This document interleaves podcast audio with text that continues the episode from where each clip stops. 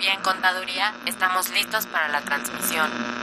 Adelante, comenzamos. Dejamos el tema de los ingresos en esa parte. Consultoría Fiscal Universitaria.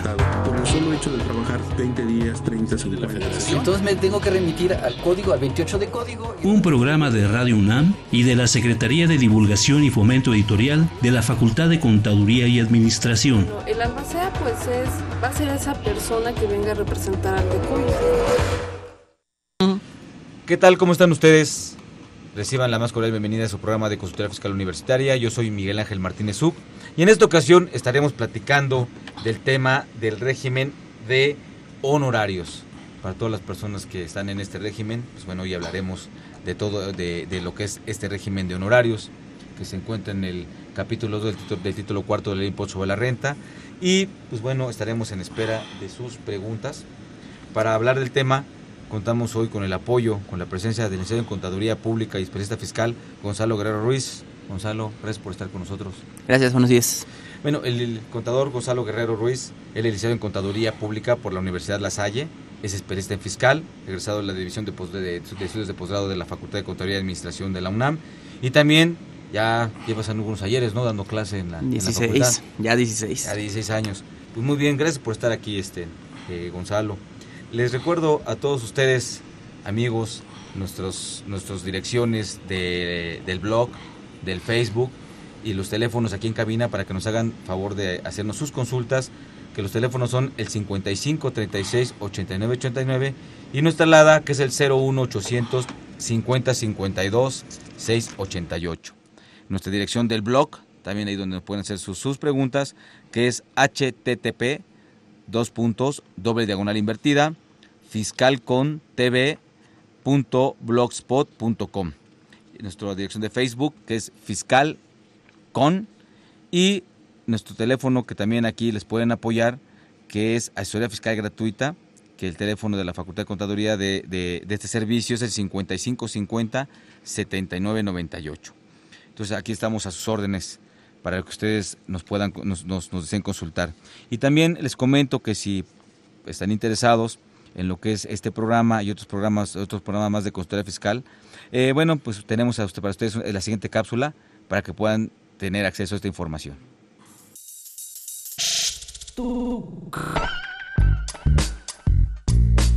Si estás interesado en este y otros temas de consultoría fiscal universitaria, escúchanos ingresando a la página www.radiounam.unam.mx. Busca la sección de programación y elige la opción AM. Ubica el programa Consultoría Fiscal Universitaria. Presiona doble clic. Al hacerlo, accedes a nuestro contenido oprimiendo el botón de reproducción. Esta información la podrás escuchar desde tu tablet, iPad, PC o celular.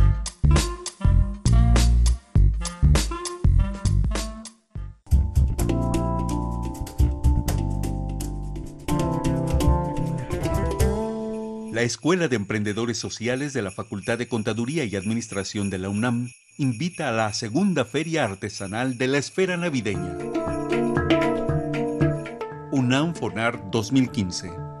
Del 25 al 27 de noviembre, de 9 a 19 horas, en la entrada principal de la Facultad de Contaduría y Administración. Artesanos de Chignahuapan y Tlalpujahua exhibirán productos navideños. Apoyemos al comercio justo. Mayores informes en www.fca.unam.mx.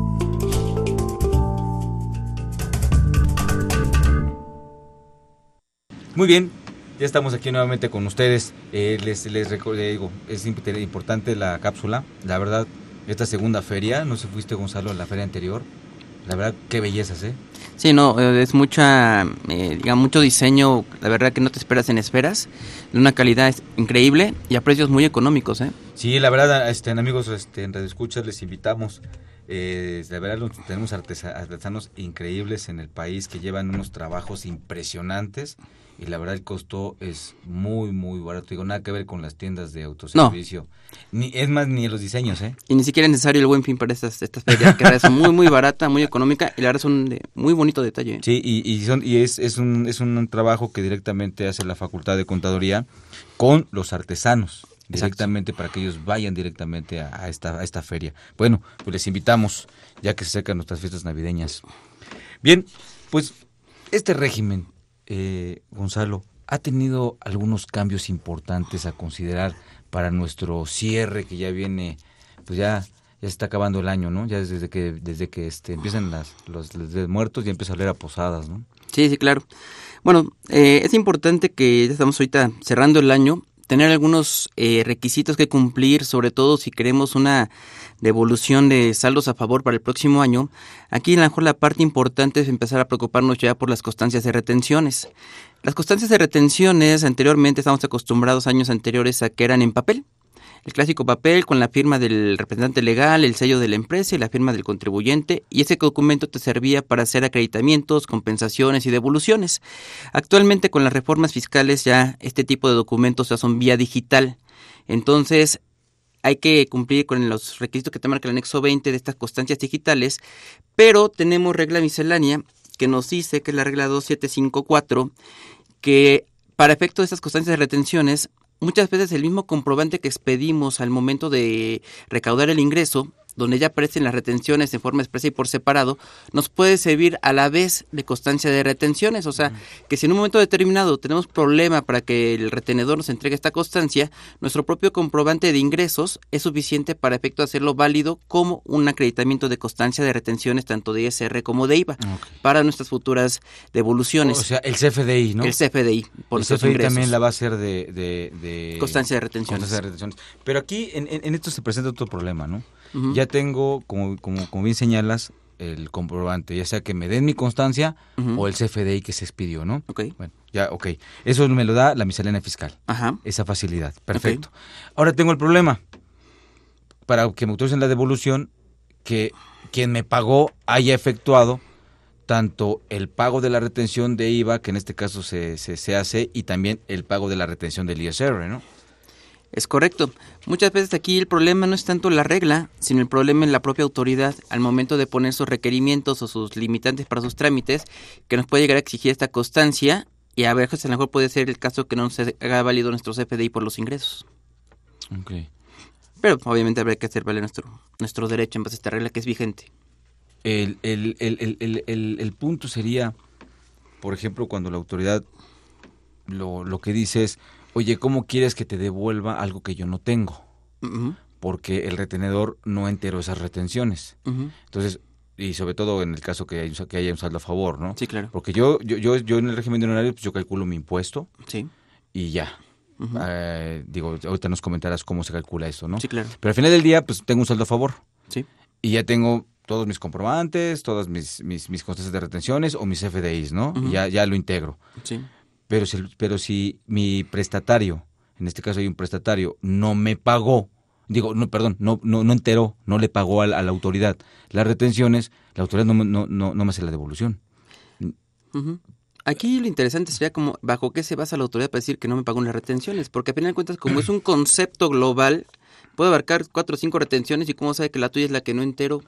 O sea, lo estaría haciendo de manera dolosa en un momento determinado, con tal de no devolver. El, principio que, usa la autoridad, que a lo mejor dentro de las cosas buenas y malas, esto, esto es dentro de lo que no es tan malo por parte de la autoridad, lo siguiente, creo yo. La autoridad dice es que, ¿cómo te voy a devolver algo que yo no he tenido?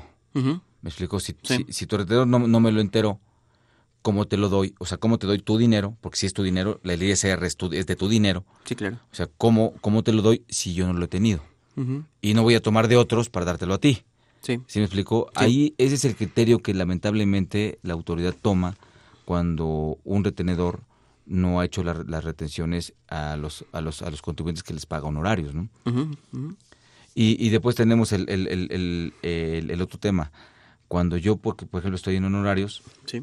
recobro honorarios con algunos clientes que tengo, pero aparte con otros clientes, porque así se dio las situaciones, también les cobro honorarios, pero los asimilo a salarios. Ok.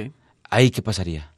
Bueno, ahí tienen esos tipos de ingresos. Aquí lo importante es que la persona física, si está dada de alta por honorarios independientes, prestación de servicios independientes, en el momento en que ella decida o tomar alguna de las opciones de asimilación, haga un aumento de obligaciones y diga, bueno, tengo dos tipos de ingresos para efecto del ISR. Tengo el ingreso de manera independiente y aparte tengo un ingreso asimilado a, a salarios. Y entonces en ese caso lo que hay que hacer es simplemente esa parte de asimilados, se hay que anexarla en la declaración anual del ejercicio, no hay que dejarla colgada o pensando que es un impuesto definitivo, Ajá. simplemente es un pago provisional de ese ingreso que percibió y se tendrá que acumular junto con la parte de la utilidad, por así decirlo, de la base de, de de honorarios y presentar la declaración anual. O sea, no se omite, se anexa el, el cuadro de la declaración anual. Claro, aquí esto es importante, amigos radioescuchas, porque es muy común, lamentablemente, que muchos contadores dicen, no, no, no, no, la parte de asimilados ya es lo que bien dijiste, que es pa- como pago definitivo, ya el, el- el- hasta, le, hasta mencionan patrón, ¿no? El patrón se va a encargar de, de Sí, hacerte claro. los pagos. Y por acá de este lado emitió algunos recibos de honorarios y nada más declara esta parte y la otra parte cree que la va a declarar el, el, el, el, la persona que le pagó por asimilados, ¿no? Como, Exacto. Como, como ceros. Y aquí es donde se, se dan las confusiones. Y el problema es que vienen problemas hacia adelante. Sí, claro, porque a final de cuentas, cuando el retenedor por asimilados emite el CPDI, automáticamente se sube a la base de datos del SAT. Y el SAT te va a decir, oye, cuando tú te metas al declarar SAT el próximo año, yo te manejo una, una información precargada. Tengo tu información en base a retenedores por honorarios, pero acá tengo otro retenedor que dice que te pago por asimilados. Y entonces yo te estoy invitando prácticamente con la información precargada a que unas esa información. Entonces, cuando tú esa parte la ignoras, difícilmente va a proceder una devolución. Claro. ¿sí? Y es más, puede ser que inclusive al momento de que tú digas, puedes tener un saldo a favor por la parte de honorarios independientes, viéndolo de manera aislada, pero al momento de incorporarle la parte de asimilado, te puede hacer cambiar tu giro. En lugar de tener un saldo a favor, pudieras tener inclusive hasta un impuesto a cargo, dependiendo de los montos. Porque incrementas la, al- Exactamente. la base, ¿no? Exactamente. Porque el, el ingreso asimilado no tiene deducción. Es ingreso puro. Entonces sumaría directamente a la otra base. Entonces ahí va a haber un diferencial. Claro, te retuvieron un impuesto, pero había que ver si es proporcional. Porque a lo mejor en la parte asimilada tú traes un rango de tasa de un 10%, pero en la parte de hoy independientes trae una, raza- una, una base de 17%, ¿no? Claro. Entonces al sumar esa parte de ingresos, pues tienes que pagar sobre el 17 y no sobre el 10. Y aparte, Sobre la tasa más alta. y es que si no sube esta parte, ¿no? Exacto. Porque también puedes, puedes irte a una tasa mayor. Inclusive. Y, hay- Exactamente. y eso que pagaste sobre el 10 se te va de menos en el caso que planteas al 17 o se puede ir a una más alta, ¿no? Exactamente, te puede hacer cambiar de renglón, incrementar más todavía tu, tu tasa de impuesto. Muy bien amigos, pues este eh, aquí estamos en espera de sus consultas, de sus preguntas. Les recuerdo nuestros teléfonos aquí en cabina que son el 55 36 89 89 y nuestra alada que es el 01 800 50 52 688. Esto es muy común. Esto que, esto que estamos platicando es muy común y se atoran muchas devoluciones y se atoran muchos problemas y de repente mejor no declaro y ahí medio declaro más o menos, sobre todo porque los sistemas del SAT están funcionando. Sí. Ya la declaración ya viene predeterminada, ¿no? Sí, inclusive a veces hasta el propio contribuyente eh, se sorprende de la información que viene precargada. Entonces tienes casi casi como que sentarlo y decir, a ver, dime la verdad. ¿Sí? Estas inversiones me arrojan estos intereses y estas retenciones. ¿Tienes esta cuenta? Ah, bueno, sí, la- hace como 10 años abrí una Sí. cuenta y jamás la cerré, hoy la dejé con un saldo mínimo. Ah, bueno, pues te está jugando, o sea, tú dime, ¿no? Entonces muchas veces el propio cliente o tu contribuyente no se acuerda de lo que hizo hace 3, 4 años, ¿no? Es más, el propio año te puede decir, ah, bueno, es que hice una consulta y me pagaron de manera asimilada, pero fue muy poquito. Bueno, pues ese poquito está en la base de datos. Si no se acuerda, no te dice, más bien. Sí, sí, sí, sí, o sea, a ver cuál de las dos, ¿no? Entonces, el problema es que con todo esto del CFDI, pues ahora sí que el SAT ya lo sabe todo, Así ¿no? es. Es como la santanera. Y ya ves. Ya todo el mundo lo sabe. ya todo el mundo lo sabe. Y ya ves lo el, el- ahora con, con las nuevas petición de información a los clubes de golf. Sí. A todos los, a todos los clubs. De yate. Quien tengan sus clubs, pues bueno, a ver qué van a hacer ahora, sí, un cruce de información ya. Diez años atrás, amigo. Sí, por eso Me- yo sigo jugando a las canicas. Me decía un, me decía una persona, un conocido, ya sabes. Esos clientes no, no, no existen, ¿no?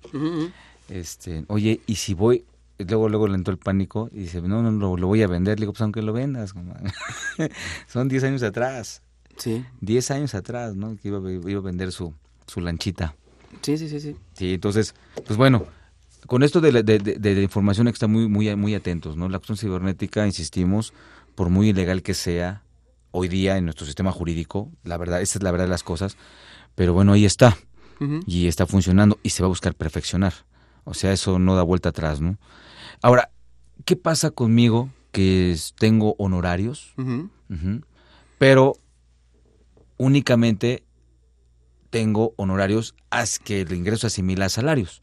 No te no les pido el CFDI por honorarios este, eh, que, que, que no son que no sean asimilados. Todos mis ingresos los he asimilado a salarios. ¿Conmigo qué pasa? Bueno, aquí habría que ver, porque entonces, ¿cómo usted está dado alta? Te estás de manera independiente.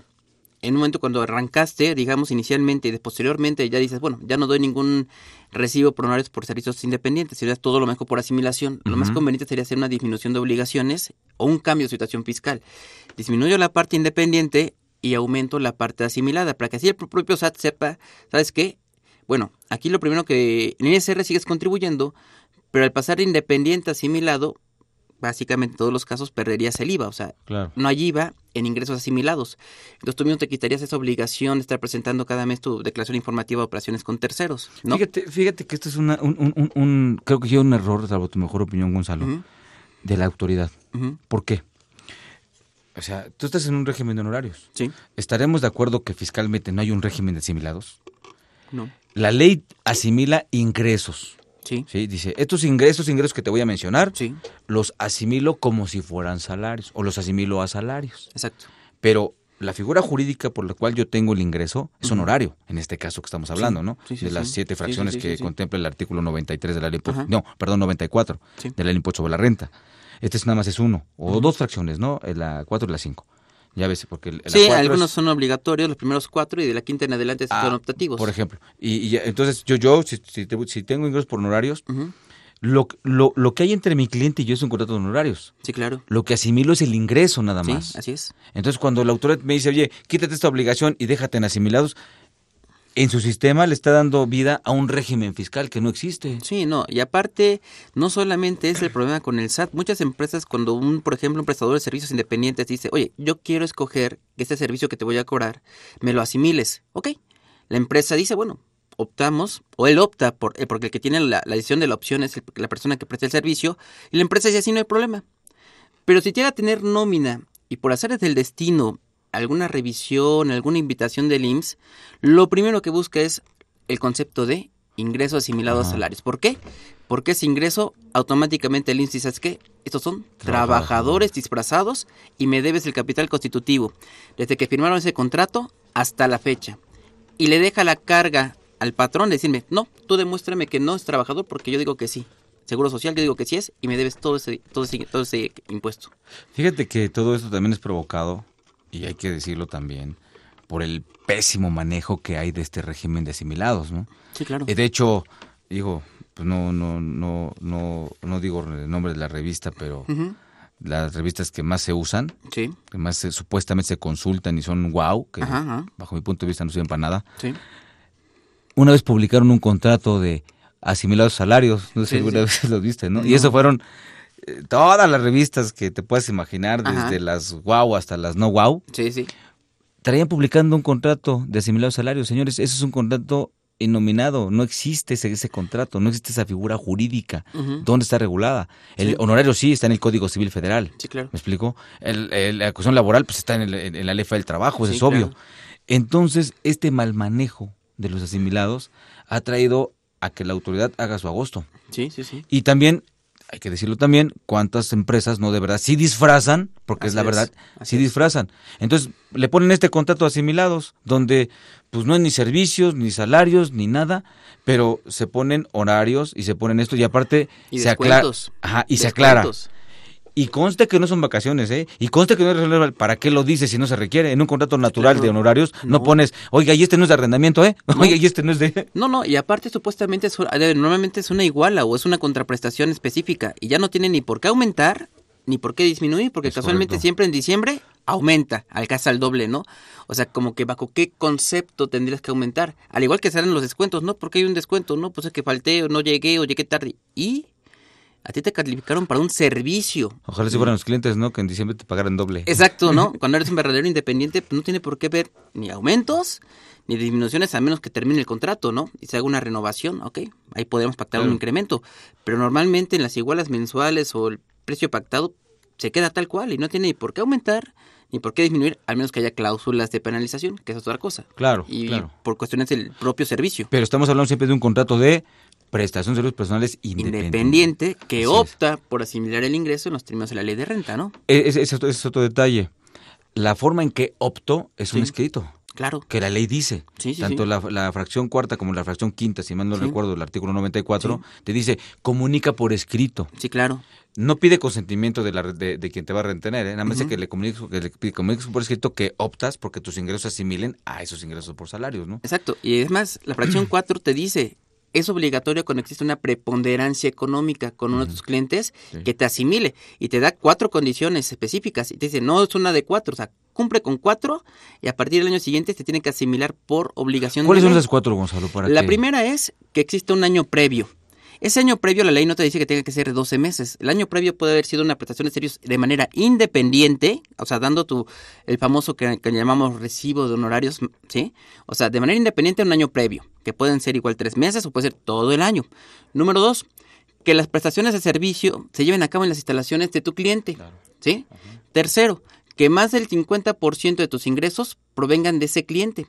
Y por último, que antes de que se dé el primer pago del ejercicio fiscal siguiente, en ese momento el prestador de servicio manda un escrito y diga, ¿sabes qué? A partir de este ejercicio fiscal, quiero que se me asimilen los términos de la fracción 4. Cumpliendo estos cuatro requisitos, ¿sí? Te tendría que dar la asimilación a partir del ejercicio fiscal siguiente, no en el primero, en el segundo ejercicio Y antes, y fiscal. antes del primer pago que te haga. Sí, exacto. Si en el primer pago él te sigue pagando conforme al esquema anterior de honorario independiente, Ya ya no no hay forma de asimilarlo. Por ejemplo, Tendríamos que esperarnos hasta el 2017, pensando ahorita que quisiéramos la asimilación en 2016. ¿no? Claro.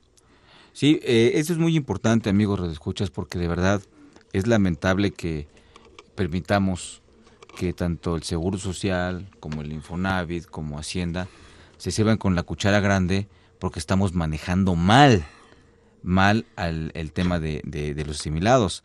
Aquí se han creado paradigmas, creo que eso es lo que ha pasado, paradigmas porque se manejan contratos que no existen, se manejan este eh, recibos que no deben de ser así. Por contar los asimilados y por eso es donde pasa lo que o sea, ocurre lo que tú dices, ¿no? Sí, Cuando el Seguro. Social dice, todos, son, todos estos son disfrazados, porque los que no tienen un contrato de honorarios Exacto. Y en ese contrato hay una contraprestación pactada. Sí. Y, y aquí nada más les, les- les invito, amigos, a que lea- lean estas disposiciones y vean cómo están las figuras. Dice prestador, prestatario, contraprestación. No habla de sueldo, no habla, o sea, No, para nada. y entonces tenemos que ubicar esas figuras en qué tipo de contratos se, se, se encuentran, ¿no? Sí, claro. Aparte de ser un contrato de servicios independiente que opta por asimilar el ingreso para efecto de la retención de un impuesto, que es Nada el más. ISR, y no buscamos otra cosa, ¿eh? Porque también si dicen, bueno, es que soy asimilado y no me pagan aguinaldo, es que no tienen por qué pagártelo. Un asimilado no tiene derecho a ninguna prestación laboral porque no es un trabajador. Para pronto, siempre y cuando sea un verdadero independiente con un ingreso asimilado a salarios, como lo marca la ley.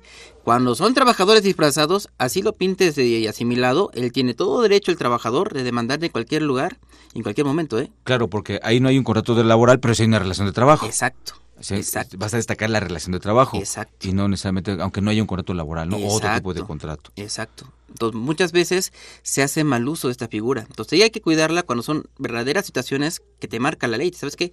Yo soy independiente y yo escojo porque este ingreso se asimile. ¿Por qué? Porque me conviene. A lo mejor yo sé que no va a tener muchas deducciones para mi régimen fiscal de honorarios independientes, pues prefiero que al ingreso que me den ya le hayan quitado la retención del Claro. ISR y lo demás me lo gasto. Pero el que tiene la batuta es el que prestador de servicio independiente. Ahora, si ese es el caso, él tiene que tener dos obligaciones ante el fisco, asimilados y ser independiente. Claro. Y entonces se va a decir, con un solo cliente estoy asimilado, pero con todos mis demás sigo manejándome de manera independiente y le doy el CPDI, me retienen 10% de ISR y dos terceras partes del IVA. Y en cambio con el asimilado solamente me retienen la parte del ISR porque yo no causo IVA por la parte asimilada. Claro, si mal no recuerdo, es el artículo 16, ¿no? De la ley de IVA. Este, después del inciso es el párrafo siguiente, ¿no? Donde dice que, que no que no se va a considerar prestación de, de servicios personales independientes cuando sean asimilados por la ley de renta, ¿no? Exacto, y Entonces, también la es- parte de salarios. ahí es- lo ese- esa es la fundamentación igual. para que no se cause no se cause el IVA, ¿no? Cuando se asimila el, cuando el ingreso de honorarios, cuando el- la contraprestación de honorarios, que es el honorario, se asimila a salario. ¿no? Exacto, ahí te, te iguala tanto la parte asimilada como la parte de salarios, a que no se consideran prestación de servicios para efecto del IVA. Y los de la fracción quinta, La fracción quinta no te pide ningún requisito, es la pura opción. ¿Sabes qué? Lo que estamos comentando ahorita, mira, te voy a hacer una auditoría o una revisión fiscal o una revisión contable financiera de tu empresa, en lugar de que yo te dé un recibo por de honorarios, por así llamarlo, de como lo llamamos anteriormente, que prefiero que me asimiles, ¿sí? no hay año previo, no hay más del 50% de los ingresos, no hay prestaciones de servicio en las instalaciones de la empresa, no hay nada más que en ese momento de celebrar el contrato por prestación de servicios independientes, se opta para que me retengas de manera asimilada a salarios. Entonces la fracción quinta no te pide más que la pura voluntad por parte del prestador de servicios, decir, ¿sabes qué? Yo escojo esto. Y, y que el otro sea una actividad empresarial, nada más. Que el otro sea una persona O sea, física con actividad empresarial física, o moral. persona moral. Y que tenga actividad empresarial, entonces ¿cómo se puede? Exacto. Si no, no se puede. No. Claro. No habría forma de. ¿Cuántos despachos tienen asimilados? Digo, de- Pues- de, de honorarios que los asimilan, ¿eh? ¿Cuántos Pues salvo toda la parte productiva que son los auxiliares, que es la parte que chambean, la parte base de los despachos, pues yo creo que todos ellos, ¿eh? Todos los, normalmente todos los auxiliares siempre se meten con un Y esquema fíjate, de yo también he visto eso y se mencionan asesores fiscales, no sé qué Sí, sí, claro, no, no, y- no, no. Y como pasa lo que, lo, lo del dicho, ¿no? En casa del herrero, Sí, sí, sí, sí. Asador de palo, ¿no? Así yo lo he visto seguido, yo lo he visto mucho, ¿eh? No, pues es, es lo más normal y en despachos de abogados, contadores, de todo tipo de despacho. A los abogados ni quieren pagar ellos. Pues sí, pues sí. Así pasa, ¿no? Ni ellos quieren decir, no, sin recibo, ¿no? ¿Cómo que sin recibo?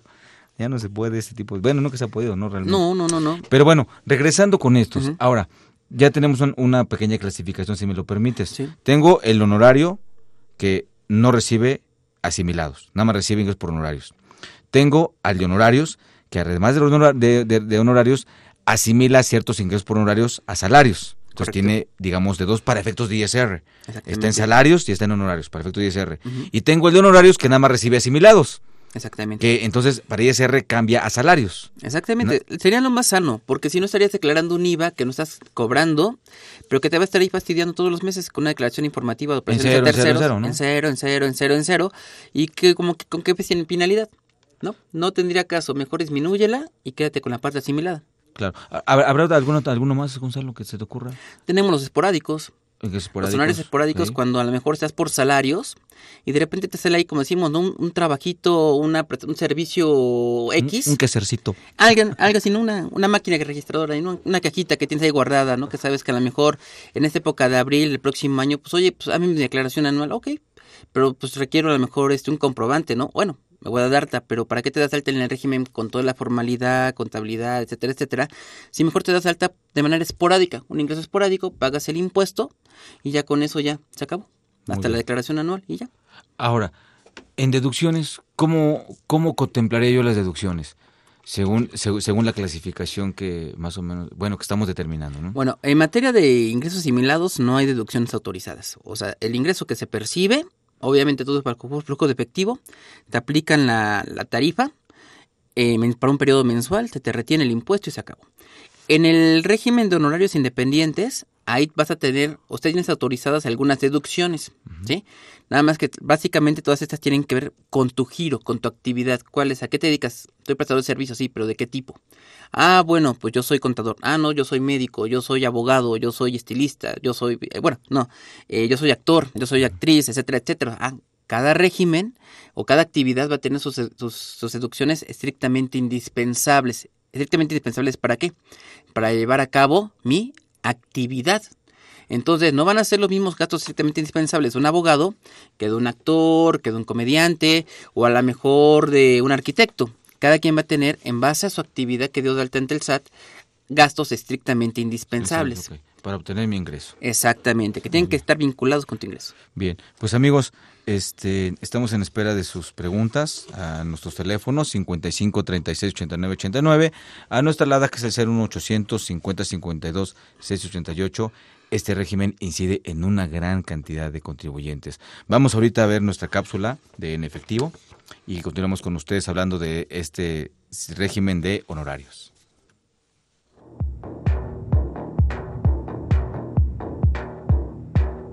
En Balance con Marta Valle.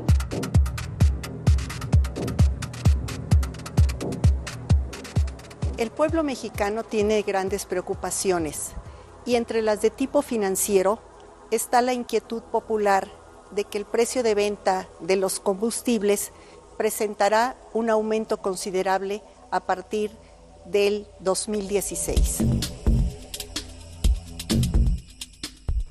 Hasta este año, el precio de los combustibles que pagan los consumidores mexicanos tienen tres componentes. el costo total del combustible, que tiene una dependencia directa con el precio mundial del petróleo, el impuesto especial sobre producción y servicios, conocido como IEPS, y el impuesto al valor agregado o IVA. Entonces, es entendible que cuando el precio del petróleo baja, el precio de venta para los consumidores de combustibles debe ser menor. Y al contrario, si dicho precio sube, dichos consumidores deben pagar más.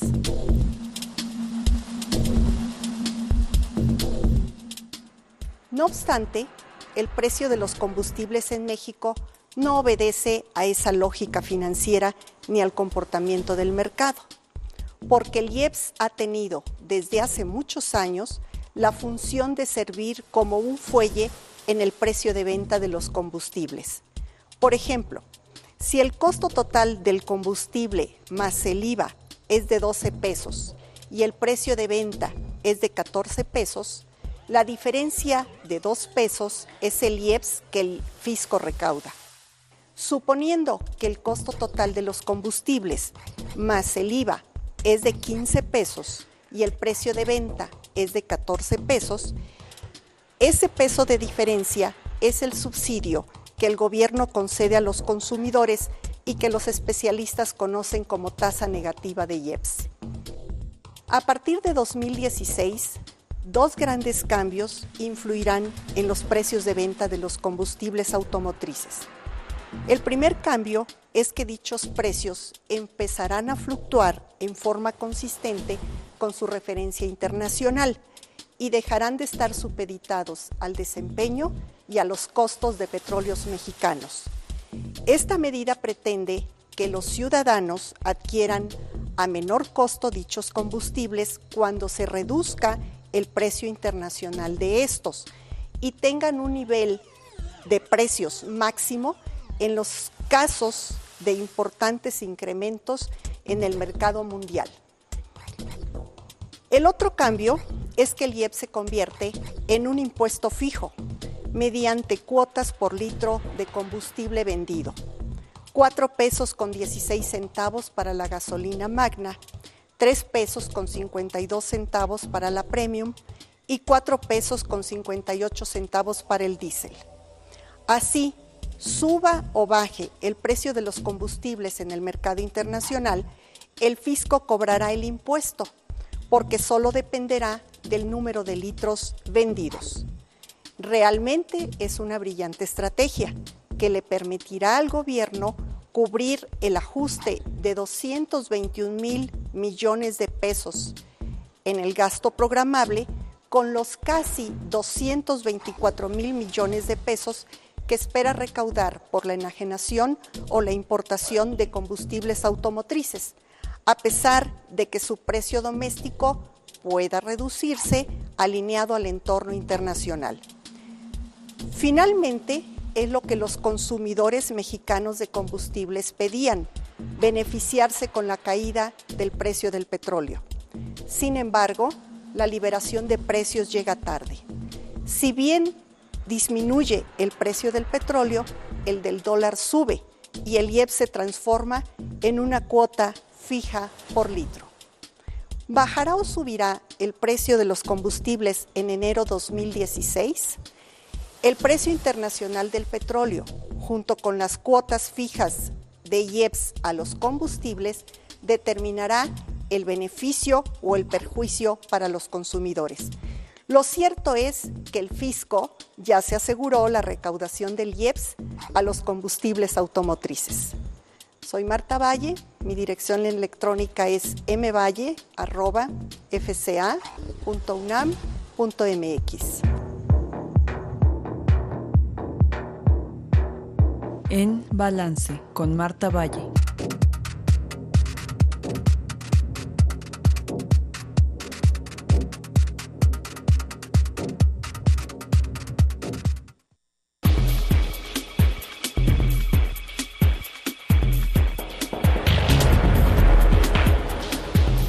En esta nueva edición, la 629, Consultorio Fiscal presenta interesantes artículos de corte jurídico, laboral, contable financiero y fiscal. En este ejemplar, La doctora Sonia Venegas Álvarez escribe acerca de los acuerdos híbridos a la luz del reporte BEPS de la OCDE. Francisco Yáñez Ledesma destaca en su artículo el nuevo reglamento del impuesto sobre la renta. La contabilidad electrónica, un reto para los contribuyentes, es lo que afirma Stephanie Gómez Lozada. Estos y otros temas de gran interés se presentan en el número 629 de Consultorio Fiscal. Suscripciones a los teléfonos 5616 1355 y 5622 8310 o también a través de la tienda electrónica publishing.fca.unam.mx.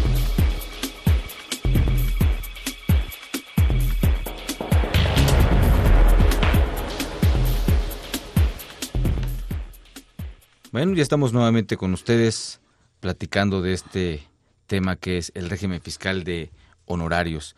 Oye, qué interesante el comentario. Eh, por cierto, me disculpo, este, el, el, el, comentario era en balance. Sí, yo, yo dije otro, con nuestra querida amiga, muy respetada fiscalista Marta Valle Solís. Le mandamos un saludo. Oye, qué interesante su comentario. ¿eh?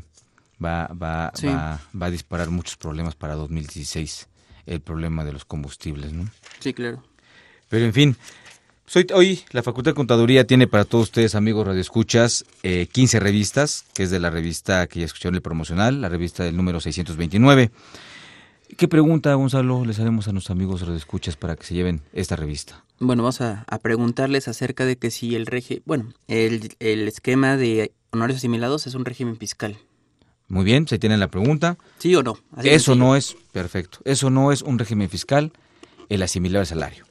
Muy bien. Tenemos algunas preguntas. Gracias a nuestro amigo Red Escuchas que nos han hecho favor de hacernos llegar algunas preguntas.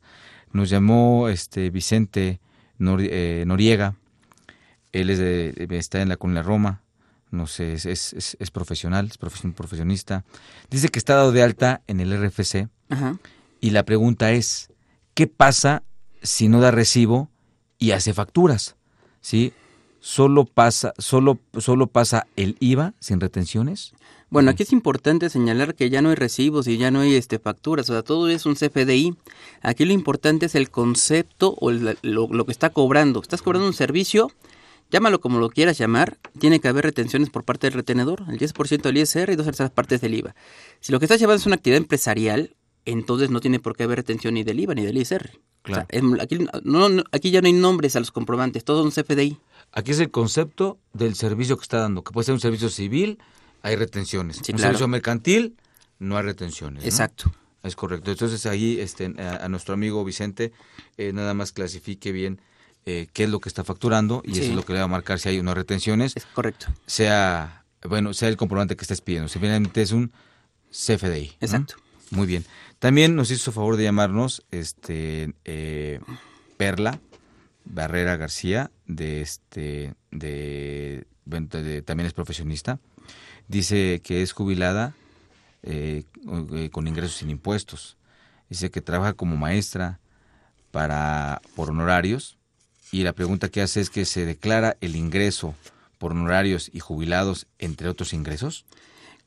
Bueno, si como aquí tiene dos tipos de ingresos, sí es importante que lo tenga que anexar su declaración anual, aunque sea un ingreso exento porque no rebase los, los 15 salarios mínimos diarios, sí es importante que todos lo anexe como parte de la declaración, porque al final del día esa información ya está precargada. Volvemos a lo mismo, el SAT ya la sabe, porque su retenedor dice, ¿sabes qué? Le pague tanto por su jubilación. Ahora, no le va a causar ningún ingreso siempre y cuando esa jubilación no rebase 15 salarios mínimos diarios, o sea que no le afecta en nada, pero sí sería parte de su declaración para que pueda asegurar una futura devolución. Los salarios mínimos son... 15 este, salarios mínimos diarios. Ok, perfecto. Es, los 15 por, el salario mínimo por 15 y eso elevado, perfecto. Muy bien. Eh, les recordamos nuestros teléfonos, eh, amigos de escucha, 5536 8989 y nuestra alada es el 01800 5052 688. También este, nos hizo favor de llamarnos Lorena. Él pregunta, ¿qué características tiene una persona con salarios asimilables? Dice, el patrón no tiene problema para... Ya hablo de patrón. Sí, creo que son de los disfrazados, ¿no? Sí, sí, sí, sí. Dice, el patrón no tiene problema para contratarlo. Y luego, eh, eh, diferencia entre empresa y negocio. Bueno, aquí son varias cosas, o sea, hay que ser muy claro que la parte de ingresos asimilados a, a salarios son ingresos que precisamente son no salarios. O sea, para empezar, son ingresos que no son salarios. Entonces no podemos hablar de la figura de patrón, sino de un retenedor, que es el encargado de hacer el descuento del impuesto. Pero no hay patrón, no hay trabajador, no hay relación laboral en los asimilados. ¿Por qué? Porque la propia ley lo dice, mira, tener los ingresos asimilados que están en este capítulo. Y a estos ingresos se asimilan a salarios para buscar qué? La retención del impuesto sobre la renta nada más. Pero esos ingresos asimilados, optativos o obligatorios, no son salarios. Partiendo de ahí, si no estamos rompiendo completamente, estamos mezclando perros con gatos, o sea, nada que ver. sí, o sea, nada que ver. Estamos metiéndonos al mismo saco, o sea, no. O sea, se les retiene igual, digamos, comparten la misma fórmula de retención, pero nada más. Jamás han, los asimilados han tenido los derechos laborales. Por eso no podemos hablar de un patrón para un asimilado. Sí, aquí nada más asimila, insisto, el ingreso. Exacto, no la persona. La figura jurídica es lo mismo. Yo estoy recibiendo un honorario que para, y así le dice la ley, ¿no? Para efectos de este impuesto, se asimilan a estos ingresos estos otros ingresos. Exacto. nada más es para efectos, como bien dices, de una retención de ISR. Es para efectos nada más del ISR. No cambió la figura jurídica. No, para No pasó de honorario, de un independiente, a ser, a ser un asalariado. ¿no? no, jamás. Pero, pero esos son los paradigmas que se crean, ¿eh? Sí, sí, sí, no. Cuando hablamos de. Es que el patrón tiene asimilados, no. Desde ahí ya rompimos el esquema, o sea, no podemos hablar de patrón. Sí, sí, sí. Y, aparte la ley es muy precisa. Habla honorarios de un prestatario. Sí, así es. La figura prestatario existe en el contrato de prestaciones de servicios personales independientes, así como el arrendador, arrendatario, donante, donatario, comodante, o sea, comodante, comodatario. En cada, en cada tipo de contrato existen esas figuras, ¿no? Sí, así es. Y también las remuneraciones o los, lo que se da tienen diferentes nombres. Tienen precio, contraprestación, renta, honor, este, honorario. Y, y, y, en el de salarios, pues evidentemente se llama salario lo que reciben, ¿no? Es correcto. Eh, que todos serían contraprestaciones, tienen diferentes nombres por la figura jurídica que se usa. Muy bien. Este También eh, este, nos hizo favor de, favor de llamarnos Raúl Moreno, este eh, también es profesionista. Dice él, ¿se puede tener varios clientes bajo el sistema de ingresos similares a salarios? Los que tú quieras. Pero volvemos a lo mismo. Si todos vas a estar por ingresos similados, ¿cuál es la finalidad de estar de manera independiente? Mejor cambia tus obligaciones fiscales para que ya no te tengas todavía la obligación del IVA, sobre, todo, ¿no? Para no estar declarando en cero, en cero, Exacto, en cero la parte de IVA. Más que otra cosa, ¿no? Ahora que también depende, porque pues bueno, si también depende cómo estén tus, tus, tus ingresos, tus erogaciones, te puede convenir tener también la parte del IVA, ¿no? Sí, lo que pasa es que aquí tiene que ver mucho con tus qué tantas deducciones autorizadas puedes llegar a tener. Hay servicios que a lo mejor tú dices, bueno, o sea, sí tengo muchas o tengo varias o voy a tener este año varias porque voy a hacer inversiones, voy a hacer una remodelación, voy a cambiar el equipo de cómputo, etcétera, etcétera. Bueno, valdría la pena. Pero cuando son servicios que a lo mejor son más de carácter intelectual, pues dices, bueno, o sea, una asesoría, por ejemplo, pues cuántas deducciones autorizadas puedes llegar a tener. Entonces aquí la propia conveniencia en base a tu giro, ¿no? Básicamente, eso, eso, es lo que tú tendrías que analizar. Pero ahora, no hay un límite, no hay un mínimo, no hay un máximo, o sea, simplemente queda así. Muy bien. Tenemos una, una, una pregunta más aquí, que, bueno, es anónima, no nos los pusieron, pero el comentario, la pregunta es, eh, si persona física con menos de 200 mil pesos están eximidos de la contabilidad electrónica? Sí, ah, es correcto. De hecho, ellos pueden, no, no es que estén eximidos de la contabilidad electrónica, o sea, es cambiar. Vamos a cambiar la contabilidad electrónica por el esquema de mis cuentas. Mis cuentas, sí. Sí, la única condicionante es que la persona física por honorarios o actividad empresarial no gane más allá de dos, de dos millones de pesos. Claro, y, pero también es a través del portal del SAT. Sí, claro, o sea, no es que te quites la obligación de la contabilidad, simplemente es meterte ahora al esquema de mis cuentas y ahí registrar tus ingresos y tus gastos. ¿Y estás mejor o peor? Ah, pues es que a final de cuentas registras todo. Ahora, el SAT te dice ahí la ventaja cuando estás en el esquema de mis cuentas, si ya tienes FDI, yo ya lo tengo, o sea, ya no lo subas. Básicamente súbame aquellos comprobantes por los cuales no tengas CFDI. Estoy pensando aquí, por ejemplo, eh, a lo mejor un contrato de arrendamiento cuando no eres el dueño directo del, local, pero ahí te llega el recibo de la luz a nombre de otra persona, pero tú lo pagas. Claro. Entonces tú lo haces deducible, pero no tienes un CFDI a tu nombre. Eso es lo que tendrías que registrar porque no hay un CFDI a tu nombre por el pago de la luz, porque está a nombre de un tercero. Muy bien. Un teléfono fijo también puede ser. Muy bien. Nos está llegando aquí de última hora una pregunta más este, eh, Claudia es trabajadora, este, es de la Colonia del Valle. Dice, nos pregunta, te pregunta más bien, Gonzalo, ¿en qué caso una persona moral se retiene a una persona física? Bueno, hay varios casos, pero pues, estamos hablando del tema de honorarios. Te va a retener, por prestación de servicios independientes, te tiene que retener 10% del importe. Aquí sí vamos a basarnos a lo que nos dice la ley, que es bajo lo efectivamente cobrado. Si tú expides un CFDI por 10 mil pesos, pues te tiene que retener mil pesos. Pero si en este mes solamente te paga la mitad y al otro mes la mitad, entonces vamos a ver que la retención va a ser solamente sobre la parte que has cobrado. También está en el caso del arrendamiento, que te van a retener igual, 10% cuando una persona eh, moral usa el goza temporalmente un bien que pertenece a una persona física, también le va a retener un 10% y otros casos más que te marca la ley. Ok, muy bien. Pues bien, este Gonzalo, continuando con el, con el tema de las deducciones. Estamos hablando o estás comentando que tienen que ver todas esas erogaciones, esos gastos, esas inversiones que tiene que, que, tiene que hacer la persona física que sean necesarias para obtener el ingreso, ¿no?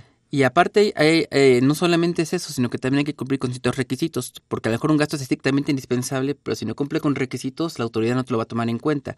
Y muchas veces alguno de los que ignoramos es la forma de pago.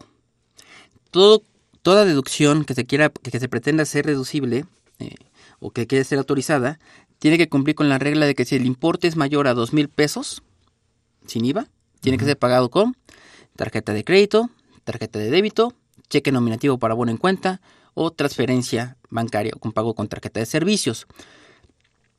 Todos, e inclusive aquí también nos hace una especificación en el caso de la gasolina que tiene que tener mucho cuidado. La gasolina, no importa el monto, tiene que ser pagada con cualquier forma menos efectivo. O sea, me refiero tarjeta de crédito, tarjeta de débito, cheque o transferencia. Así sean 50 pesos, tienen que ser pagados bajo este esquema. Si nosotros vamos a cargar gasolina, pedimos nuestro CFDI y en el CFDI viene la palabra efectivo, para una persona física por honorarios no nos funciona. Estrictamente indispensable, pero no cumplió el requisito, va para atrás el gasto. Muy bien. Ahora, ¿qué otras deducciones pueden tener estas personas? Hablando de las deducciones... Eh, perdón, más, perdón que te interrumpa en la clasificación que determinamos, ¿no?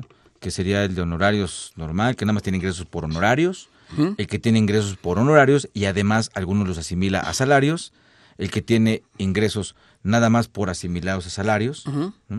¿Ellos todos ellos tienen acceso a estas deducciones? Los asimilados ninguna no tienen manera de cómo deducir, ningún ingreso asimilado tiene deducciones autorizadas. Los únicos que tienen son aquellas prestaciones de servicios independientes. Ahora, hay unas deducciones que comparten todos estos, inclusive todas las personas físicas del título 4 tienen derecho a las deducciones personales, que son aquellas que realizamos a lo largo del año, pero que no las podemos meter en nuestro régimen específico, sino hasta la declaración anual, como gastos médicos, hospitalarios, dentales y una serie de gastos que nos marca la ley de renta. Esa es la que tiene de hecho todas las personas físicas. Todas las personas físicas del título 4. Muy bien, pues nos llega una pregunta más, pero antes de contestarle vamos a ir a una pausa. Ok.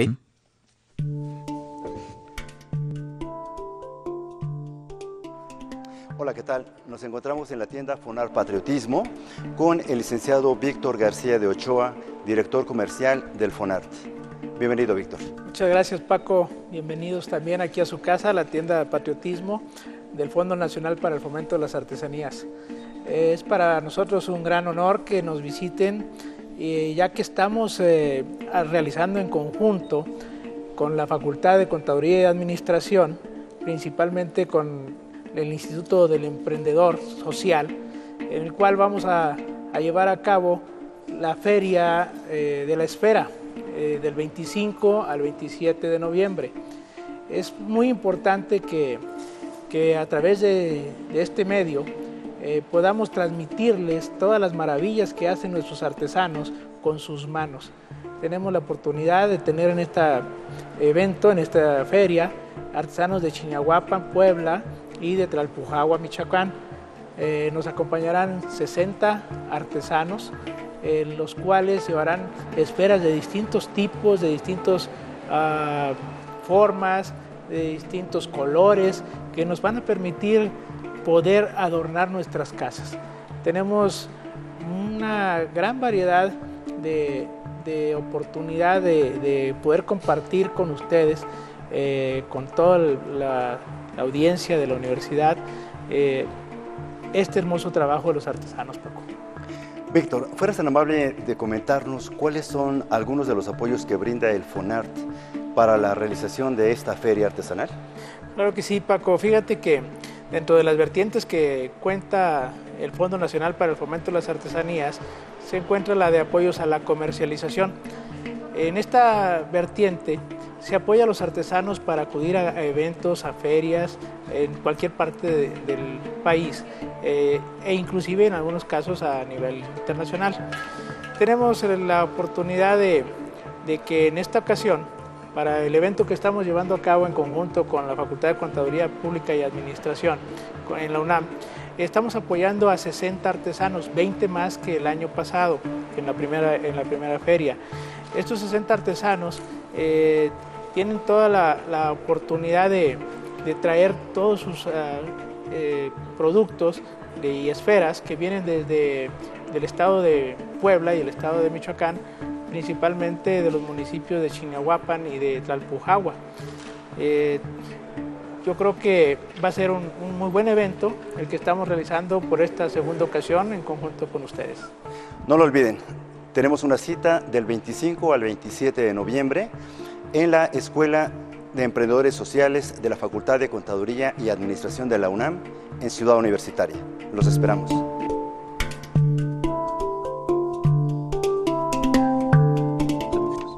Muy bien, pues este eh, ahí tienen la información de nuevamente de nuestra feria que vamos a tener en la Facultad de Contaduría. De verdad, les invitamos a que asistan. Eh, Gonzalo, nos quedamos con el tema de, de esto de los... Sí, estamos comentando que hay unas deducciones que son, que la comparten todos los tipos honorarios uh -huh. que estamos comentando en este caso, que son las deducciones personales. Sí, nada más quisiera hacer hincapié en la artículo 51 nos maneja la fracción primera, que son los gastos médicos, dentales y hospitalarios, que entre los requisitos que se manejó a partir del año pasado es que estos gastos médicos tienen que ser pagados rigurosamente con tarjeta de crédito, tarjeta de débito, cheque, transferencia, cualquier forma menos efectivo. Si alguno de nuestros eh, radioescuchas quisiera meter alguno de esos gastos médicos y el médico expide el CFDI diciendo que la forma de pago fue efectivo, no se puede meter y aunque lo metas en caso de algún requerimiento por parte de la autoridad, oye, quiero ver tu información para ver si tu saldo a favor es correcto, te va a echar para atrás esos comprobantes y tu devolución va a disminuir. Ah. Entonces es muy importante que si tenemos todavía erogaciones pendientes de gastos médicos, dentales, hospitalarios, que se paguen con estos modos, tarjeta de crédito, tarjeta de débito, transferencia o cheque, todo menos efectivo. Claro. Eso, eso, eso son, son, de los cuidados que hay que tener con las deducciones personales, ¿no? Por ahí también este, con el maestro Roth hicimos un programa de que se refiere a eso, deducciones personales, porque de verdad es una carga impresionante el cumplir con los requisitos que piden para las deducciones personales, ¿no? Sí, sí, que son sí. las que te pueden tener acceso los que están en eh, perciben honorarios que asimilan a salarios, ¿no? Todo el título 4, todas las personas, físico, personas físicas, título 4 lo una pregunta. meter. Yo soy una persona de honorarios que tengo ingresos por honorarios, pido Ajá. mi CFDI, y también tengo ingresos por asimilados. Sí. Pero tengo deducciones Sí. también. Oye, ¿esas deducciones las prorrateo? No estoy dando ideas, pero las prorrateo o no las prorrateo. No. En base a mis, a, a- a mi- a mis ingresos que tenga por asimilados y a mi ingreso que tenga por honorarios, del cuales pido un comprobante, eh, un CFDI. Mira, si das malas ideas, al SAT te va a decir que en un momento determinado clasifiques qué fue para asimilado y eso no lo tomes en cuenta y qué fue para la parte independiente y no lo clasifiques, ¿no? Amigo, es que tengo un problema. Ujú. ¿Y en IVA? No, sí, claro.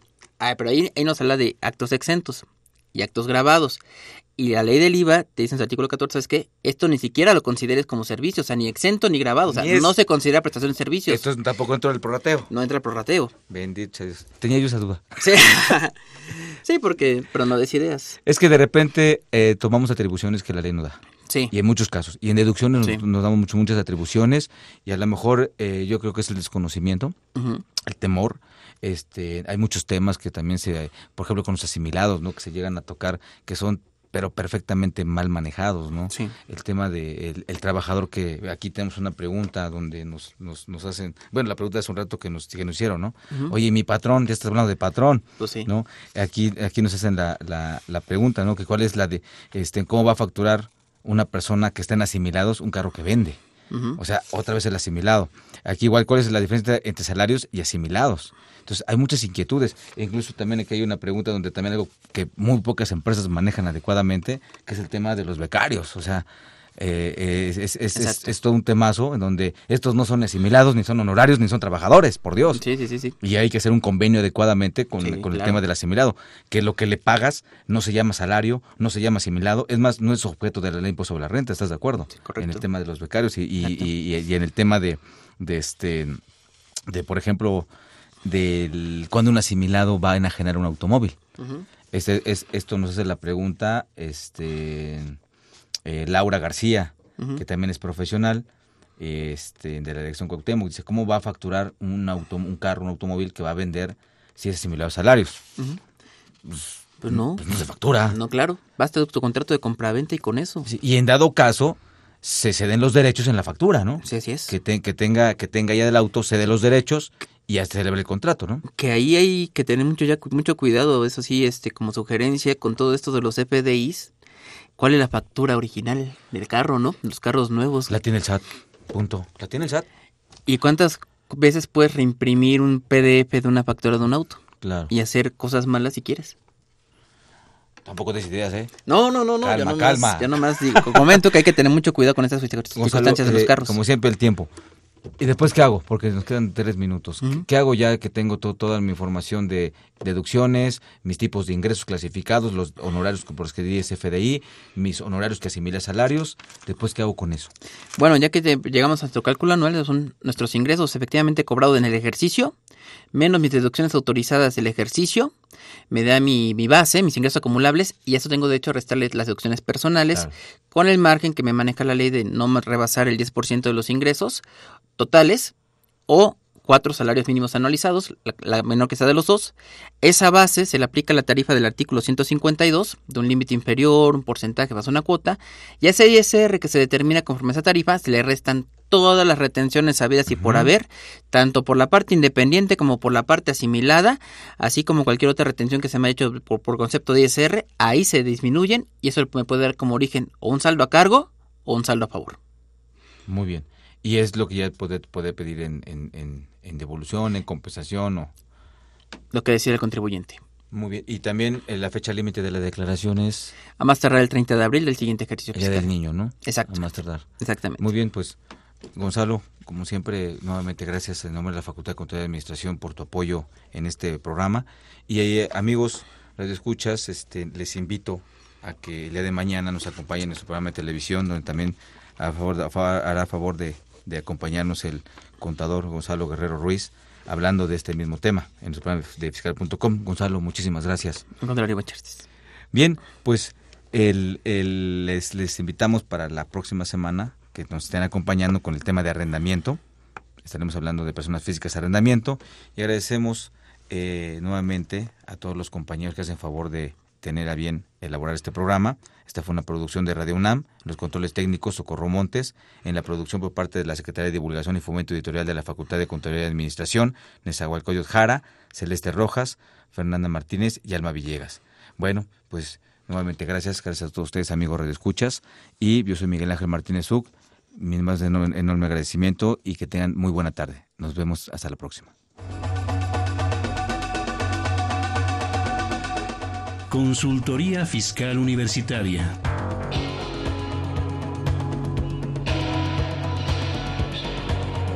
Un programa de Radio UNAM y de la Secretaría de Divulgación y Fomento Editorial de la Facultad de Contaduría y Administración.